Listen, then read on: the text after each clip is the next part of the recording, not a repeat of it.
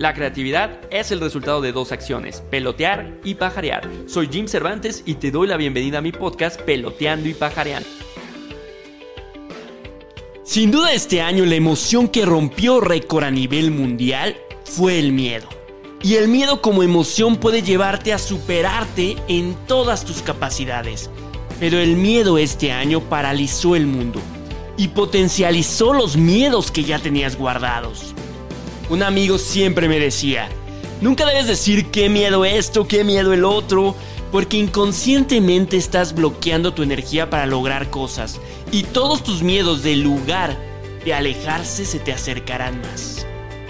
Y es que este año aprendimos tanto del miedo y vimos que el miedo puede opacar cualquier conocimiento, educación de las personas e intentos de lograr algo. El miedo lleva a las personas más preparadas y con más estudios a protegerse hasta de sí mismas y actuar con lo más básico de su cerebro. ¿Significa que nunca debemos tener miedo? Tampoco, pero hay que saber aprender a percibirlo, a identificarlo, pero a que nos sirva de protección más que nos lleve a alejarnos de lo que tanto queremos. La mayor respuesta cuando a alguien le preguntas, ¿por qué no has logrado tus proyectos? Es miedo. Pero yo me preguntaría a qué le tienes miedo. Y en este podcast te contestaré a cada uno de tus posibles pensamientos. Si le tienes miedo a paralizarte en medio de la aventura, eso no pasará. Ya que ni tiempo tendrás a paralizarte, ya que el camino te va llevando y la magia va apareciendo en cada paso que das. Si le tienes miedo a que otros ya lo están haciendo y los ves como mejores, Solo recuerda que muchos tendrán el mismo producto o servicio, pero jamás el mismo diferenciador. Y ahí es donde te toca a ti. Recuerda siempre que además el mercado es muy amplio y tú como emprendedor un punto .001% de un mercado puede ser más de lo que has ganado en toda tu vida.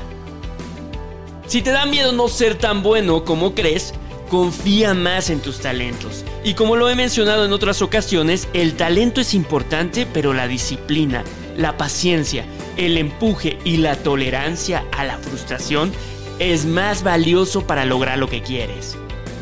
Si te da miedo que tu idea pueda ser que solo te gusta a ti, solo te digo que hay muchos como tú. Tenemos un hilo conductor en la humanidad y desde hace muchos años las tribus se forman por intereses, así que te apuesto que existen más como tú. Y ya una vez puesto en marcha, encontrarás cómo diversificar para otros con diferentes intereses. Si te da miedo perder tus recursos, velo como una inversión. Como si fuera una inversión en un curso o en una escuela, porque es más enriquecedor aprender en tu aventura, además de que es más real que cualquier conocimiento que se puede transferir. Incluso alguien nunca en su vida lo intentó y ya te está enseñando has pagado mucho dinero en escuelas y en cursos. ¿Por qué no gastarlo en lo que es tu aventura? Y ahí aprenderás. Ahora, por otro lado, ¿cuándo sí debes escuchar al miedo? Porque jamás debes ignorarlo. El miedo es una emoción que te sirve de termómetro, que activa tu instinto. Cuando sientes el miedo en situaciones de peligro, es porque debes analizar más a profundidad. Cuando te da miedo hacer una inversión es porque tal vez te hace falta información que tomar en cuenta.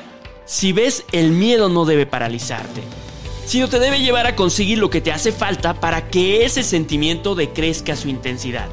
El miedo es un parásito cerebral interno que debes de aprender a controlarlo para que no te detenga y que debes aprovechar para detectar en qué situaciones o momentos debes hacer una pausa para analizar mejor la situación y que así tomes la acción pero con mayor seguridad.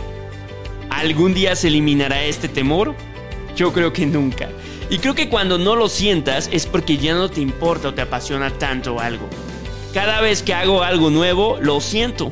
Pero ahora sé que debo disfrutar esa adrenalina porque significa que quiero lograr algo y que será un reto. Por eso sientes miedo, pero hay que disfrutarlo. Si te da miedo, es porque hay algo en ese proyecto que te dará muchas satisfacciones, aprendizajes, risas, nuevas amistades, nueva red de conocidos y será algo inolvidable que no debes dejar pasar. Y con este podcast cerramos el 2020. No sin antes agradecerte por estar ahí, por motivarme cada día y por dejarme aprender de ti. Deseo que este 2021 todos llevemos a cabo nuestros proyectos, que vivamos nuestros sueños y que compartamos juntos ese idealismo que nos llevará a cambiar nuestro entorno. Y que cambiando nuestro entorno, algún día el mundo cambiará a la dirección que tanto hemos soñado. Te mando un fuerte abrazo y te deseo feliz año nuevo. Si te gustan estos podcasts, corre la voz y comparte. Espero te sirvan para pelotear nuevas ideas y recuerda nunca olvidar estar allá afuera pajareando para descubrir nuevos mundos que se convertirán en oportunidades y negocios para ti. Sigan escuchando todos los episodios de mi podcast Peloteando y Pajareando por Spotify o en Apple Podcast. También puedes leer frases de inspiración en mi Instagram Peloteando y Pajareando. Nos escuchamos la siguiente temporada.